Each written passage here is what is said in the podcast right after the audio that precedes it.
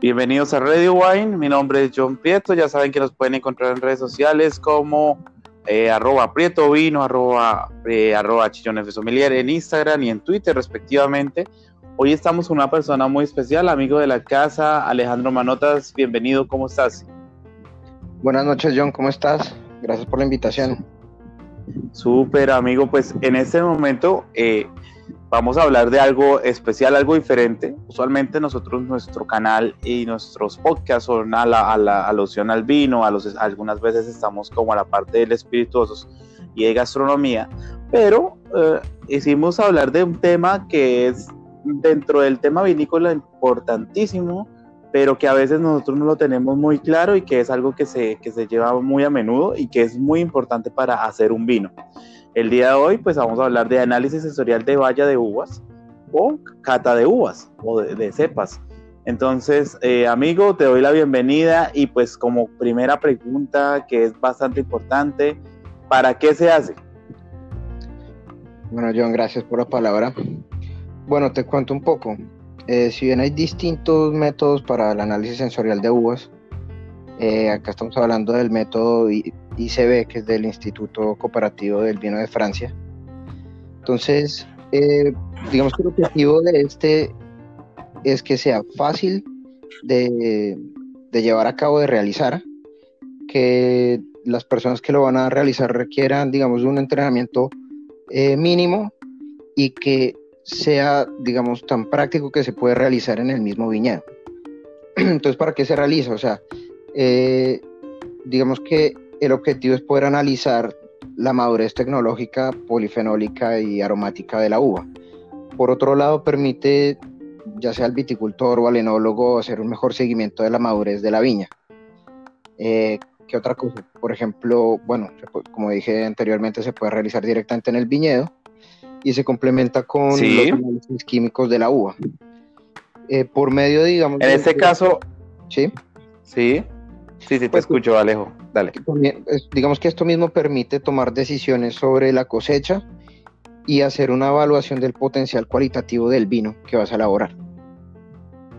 Perfecto. Aquí como, como para qué se hace, entonces ya nos dices que es algo muy importante para la evaluación cualitativa y del producto que puede ser llevarnos a un producto muy bueno o a un producto muy malo una de las preguntas que usualmente se haría, te haría es cómo se realiza y qué parámetros podrías tú evaluar sobre este tema.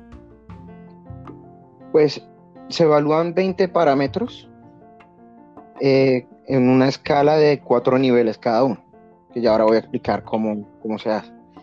Y lo que se va a evaluar es el ollejo, la pulpa y las semillas.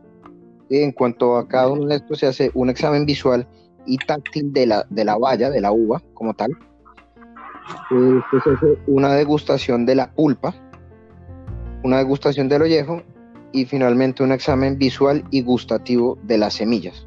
Es decir, también vamos a, analizar el, perfil sensorial de la, de la semilla, de, de las pepas. Ok.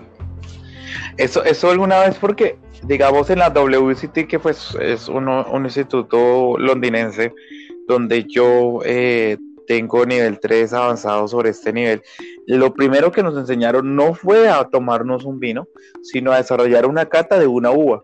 Recuerdo bien que era agarrar una uva, una uva de mesa, retirábamos el ollejito, retirábamos la parte carnosa y también la parte de las pepitas que tú estabas hablando. Correcto. Nosotros paramétricamente hablando, eh, hablábamos de que siempre teníamos era el, el ollejito, la parte tánica o la parte que seca la boca.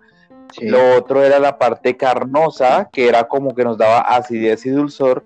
Y la parte de las pepitas nos daba un amargo eh, interesante, pero que obviamente eh, nos decían que no, que no lo queríamos eh, en la elaboración de un vino.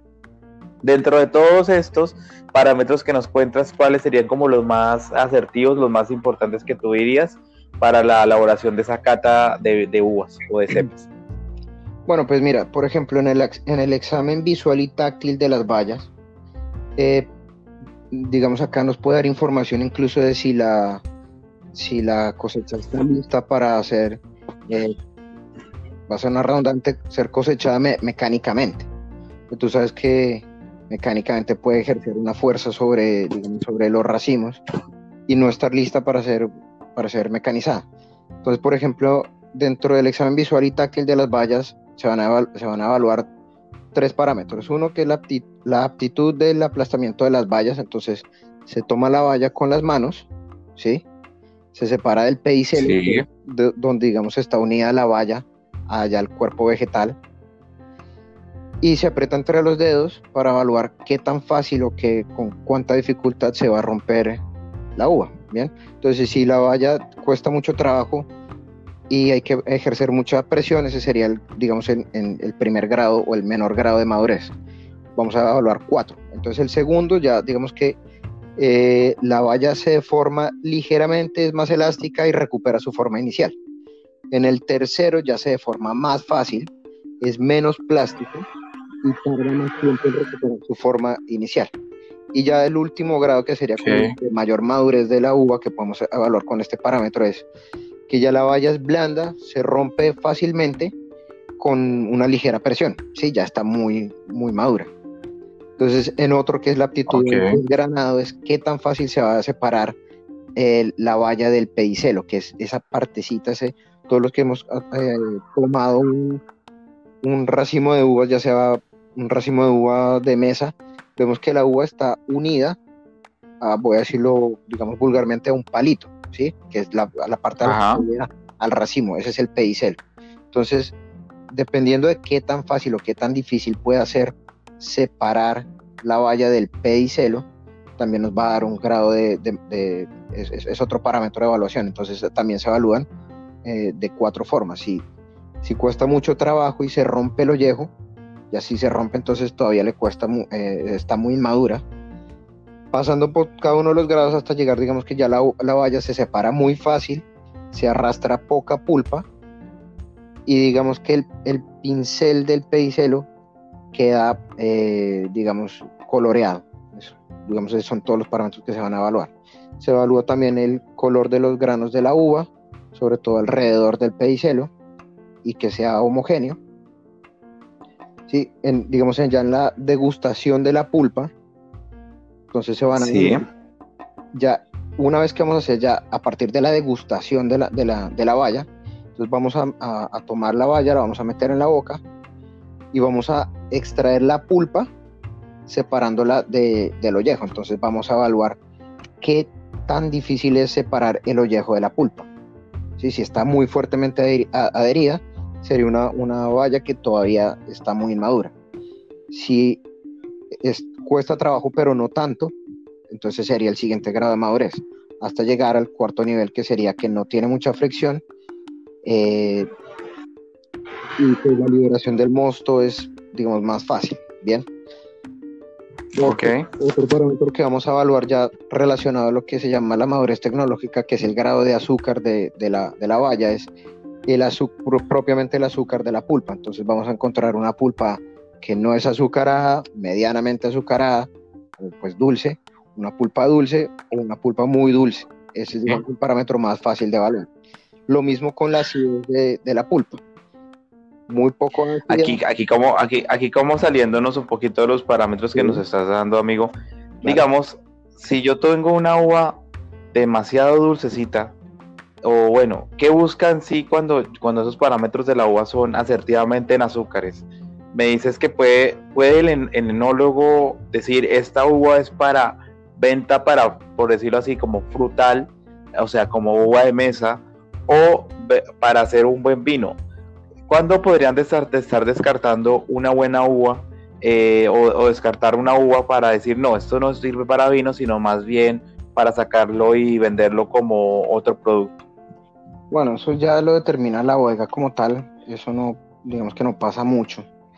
Lo que sí es que, ah, digamos, se le va a dar un destino diferente ¿sí? a cada segmento del viñedo dependiendo de su grado de madurez. Entonces, o tú puedes determinar de pronto que a este, a este cuartel le hace falta más tiempo de, madurez. ¿Sí? ¿Por qué? Porque el, la madurez del ollejo no, no, es, no es el suficiente. Tú sabes que madura, desafortunadamente, los tres parámetros de madurez tecnológico, polifenólico y aromático no maduran al tiempo. Lo ideal sería que fuera así. Hay algunas regiones donde madura muy poco, digamos, tienden a ser regiones como muy, con mucho prestigio.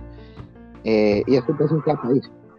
Entonces, puede que tú tengas una, un, digamos, un, viñedo donde va a madurar más fácilmente la tecnológica el azúcar, pero no, no madura mucho el, la, digamos, la madurez polifenólica no se da tan bien. Entonces, generalmente son vinos que van a ser de mayor volumen, eh, no pensando en grandes vinos, ¿sí? Entonces, pues, digamos que así a simple rango no es tan fácil de determinar. Eso ya lo hace el, el, el enólogo y pues el, su grupo enológico toma las decisiones. Pero toda esta información sirve para eso, para perfilar el vino. Tú sabes que si eh, puedes saber el perfil del vino que vas a hacer de acuerdo al perfil de uvas que estás evaluando. Entonces, desde el momento en que estás evaluando las uvas, ya sabes, este vino va a ser en esta gama y va a tener más o menos estas características. Y así. Perfecto. ¿Qué otros parámetros nos puedes hablar, amigo, sobre el tema de, de escoger una buena uva o de catar una buena uva? Bueno, por ejemplo, el ollejo también.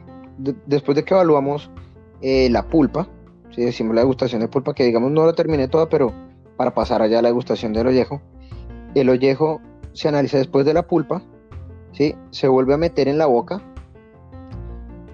y bueno, tú conservas las, las semillas en la mano y se mastica el ollejo con, digamos, con las muelas, con los molares de 10 a 15 veces, siempre con el mismo número de, de movimientos. ¿Esto para qué? Para ver, por ejemplo, si el ollejo es duro y, digamos, eh, da presencia de fragmentos gruesos al final de la masticación, entonces sería el primer grado de madurez. Si el ollejo es duro y hay presencia de fragmentos pero ya un poco más, más finos al final de la masticación, entonces está un poco más maduro. Y así se rompe más fácil y forma una pasta homogénea, sería un tercer grado de madurez. Llegando al último grado de madurez, que sería la uva más madura, que es un ollejo que se rompe fácil y forma una masa homogénea mucho más rápido. Entonces ahí tú ya tienes, bueno, ok, el ollejo está ya más maduro. Después la intensidad tánica de los ollejos, que es, yo creo que esto puede ser muy interesante para muchos sommeliers, que es la intensidad tánica de los ollejos. Entonces tú ya esa masa que masticaste la vas a pasar de atrás para adelante en el paladar dos veces para evaluar la, la intensidad tánica. Entonces si la intensidad tánica es muy baja, va a deslizar sin esfuerzo sobre el paladar. Y a medida que va aumentando, va a tener mayor dificultad para deslizarse. Entonces va a tener un poco más de resistencia. Después va a deslizarse con algo de dificultad y ya con mayor dificultad, entonces tiene mayor intensidad tánica. Lo mismo en cuanto a la acidez de los ollejos, que también se evalúa, la astringencia de los ollejos y pues la, eh, la, sequedad al igual. Y en cuanto igualmente de, digamos de las de las semillas que es, bien interesante es que vamos a ver el color de las de las semillas si aparece como tonalidades verdes o si por el contrario digamos va a tener unos aromas digamos más oscuros. Entonces eh, perdón. Entonces, el color de las pepas va a aumentar de acuerdo a también su grado de madurez. Al comienzo va a ser como blanco, amarilloso, verdoso, pasando como un marrón verdoso, digamos, a un gris y después a un marrón oscuro. ¿Sí? También la facilidad de, con la que se va a romper la semilla en la boca. Bien. Entonces, si cuesta mucho trabajo, la, la, semilla está inmadura, digamos que ya cuando está madura se rompe fácilmente. Bien. Digamos, digamos que aquí tenemos nuestro panel de cata enológico y nosotros tenemos nuestros viñedos. Una, un viñedo se puede ser en Australia, Nueva Zelanda, o por qué no en, en, habla hispana, en México, que también están haciendo muy buenos vinos en el sur de Brasil, que están haciendo cositas por ahí interesantes. Digamos que nos tuviéramos nuestro panel, panel de cata eh, de diferentes enólogos y, y, como líderes de cata y pues probando esas uvas, esas vallas. Cuando ya terminamos de probar y de degustar todas esas vallas y de degustar todo esto, ya digamos las conclusiones, eh, algunas conclusiones que tú digas, estas son las conclusiones después de haber hecho esa degustación de vallas o de uvas, ¿cuáles serían las conclusiones a seguir y de pronto algunos secretos que puedas tú dar, decir, bueno, cuando las uvas son de esta característica, usualmente lo que hace el enólogo es hacer lo siguiente con ese mosto. ¿Tú qué, qué me podrías decir sobre eso? No, pues por ejemplo, una cosa que se busca mucho en los vinos tintos es la, o sea, se buscan las tres, ¿no? Pero si tú quieres hacer un vino ya de guarda, estás buscando que tenga eh, una buena madurez polifenólica, entonces estás muy pendiente de la madurez del ollejo. También de la madurez aromática, que la vas a evaluar tanto en el ollejo como en la pulpa. Bien. Y digamos que toda la madurez completa de la, de la, de la valla la vas a ir siguiendo con esto a la par, digamos, del análisis en, en laboratorio. Entonces tú sabes que un, un, vino, vamos a decir un vino de gama superior, lo estás haciendo con una sí. logrado una buena madurez aromática, una buena madurez polifenólica y una buena madurez tecnológica que muchas veces pasa que a veces, digamos, puede pasar que se dispara un poco por encima. Eh, ¿Por qué? Porque si tú estás buscando polifenólica y aromática, pues tal vez se demora un poco en que alcance esa madurez y se te puede un poquito más la tecnológica, acá hablando, ¿no? Entonces te puede salir okay. un, un grado de azúcar superior, un grado con mayor grado de alcohol, pero con muy buena madurez aromática y muy buena madurez eh, polifenólica. Entonces tú, dependiendo de okay. la madurez, también puedes decir, bueno, digamos que no alcanzó la, la madurez que queríamos, puede ir para una gama un poco superior, porque también el contenido, digamos, de la madurez polifenólica, si va a tener un buen contenido en, taninos, en, en, en, polifenoles, va a ser un vino que va a poder soportar la barrica o no. Entonces ahí ya se le hacen lo que se hace como el índice de polifenoles totales para saber si puede soportarlo o no, el índice de color y otras otros análisis que te van a decir, bueno, este vino sí está perfilado para esta gama o para otra. Claro. Bueno, amigo, pues muchísimas gracias. A, aparte de esto, pues ya saben que nos pueden escuchar en Spotify, Google Podcast y otras plataformas por ahí, los que quieran escucharnos. Amigo, y una de las preguntas que digamos que yo quisiera hacerte al final, claro. es, eh, ¿puedo sentir ese mismo aroma en la valla al vino o, o cambia? Puede cambiar ya en el tema, ya cuando se fermenta y todo este tema, ya cuando se hace la elaboración del vino final? Pues es una pregunta muy interesante porque es que hay muchos aromas que, digamos, lo sentimos en el vino, pero que no lo vamos a sentir en la uva. Entonces vienen aromas fermentativos o aromas de añejamiento, que también son como terciarios pero de los aromas varietales hay muchos, digamos en este, en este método de análisis sensorial no estamos buscando descriptores puntuales, ¿sí? sino más la madurez de los aromas, que digamos eso no lo hable mucho en, este momento, pero eh, tú miras, este es un cuadro, ¿sí? Un, un, cuadro donde, donde vas a obtener aromas herbáceos y aromas afrutados, que son como de la madurez de la fruta como tal. Cuando tomas cualquier fruta, ponle que ya no voy a hablar de uvas sino de duraznos, tú agarras y te das cuenta si, si está todavía verde o si ya es una fruta madura. ¿sí? Hay una serie de, sí. de compuestos aromáticos que me, me, perdonarás por los nombres, pero esa es digamos, como la forma en la que se, se nombran los, los aromas, que ya es el nombre técnico del aroma. Entonces, por ejemplo, tú tienes un grupo de aromas en el vino, pues que no son exclusivos del vino, pero que aparecen en el vino, que son los C6, se llama y las metoxipiracinas. Entonces son compuestos que son herbáceos que van disminuyendo a medida que la, que la uva madura. Y al contrario tienes otros en contraposición que se llaman terpenoles y C13 isoprenoides que van aumentando a medida que la uva madura, ¿sí? Entonces, digamos que los descriptores como tal que pueden aparecer en el vino van a depender mucho de estos grupos de aromas. Entonces, si bien puede que no aparezca un descriptor puntual en la, en la uva que estás buscando, lo que estás evaluando son estos grupos de aromas como tal. ¿sí? Hay un caso, de, el caso del Sauvignon Blanc, que tiene un aroma como tal, ¿sí? que es, sí. llama, bueno, 4-metil, 4-mercapto pentandosonas, es el nombre químico de ese aroma, que es un aroma que encontramos en el Sauvignon Blanc en el vino, pero en la uva cuando leemos la uva no aparece. ¿Por qué? siendo una, un aroma varietal, porque es un aroma que está combinado, en la uva lo encontramos combinado, se llama que viene de derivados conjugados de un aminoácido azufrado que se llama cisteína. Entonces en, la uva aparece conjugado y no lo sentimos. Después de la fermentación ese aroma se libera y ya lo sentimos. Entonces, digamos que en, la, análisis, en el análisis sensorial de bayas no buscamos descriptores como tales, aunque hay otros métodos que sí. Por ejemplo, uno en Francia que dice que en la boca tenemos enzimas que pueden desdoblar este aroma, por ejemplo el Sauvignon Blanc, y se puede detectar en la boca. Pero en este método, digamos que el objetivo no es buscar descriptores en, el vino, sino es, el objetivo es que sea más fácil de desarrollar y que sea más práctico para tomar decisiones y poder hacer una evaluación cualitativa de del viñedo. Del viñedo. Oye, amigo, pues muchísimas gracias por todo lo que nos has contado el día de hoy. Eh, yo sé que es un tema que, que, que, nos dirías, dirías, es un tema que abarca mucho tiempo y que, que lo que tú hiciste con, con, esa catación de uvas y que es bastante importante para un enólogo y para una persona que hace el vino, es bastante importante, de verdad, amigo, te agradecemos mucho, pero si la gente quisiera comunicarte contigo y pronto saber, inclusive, ¿por qué no?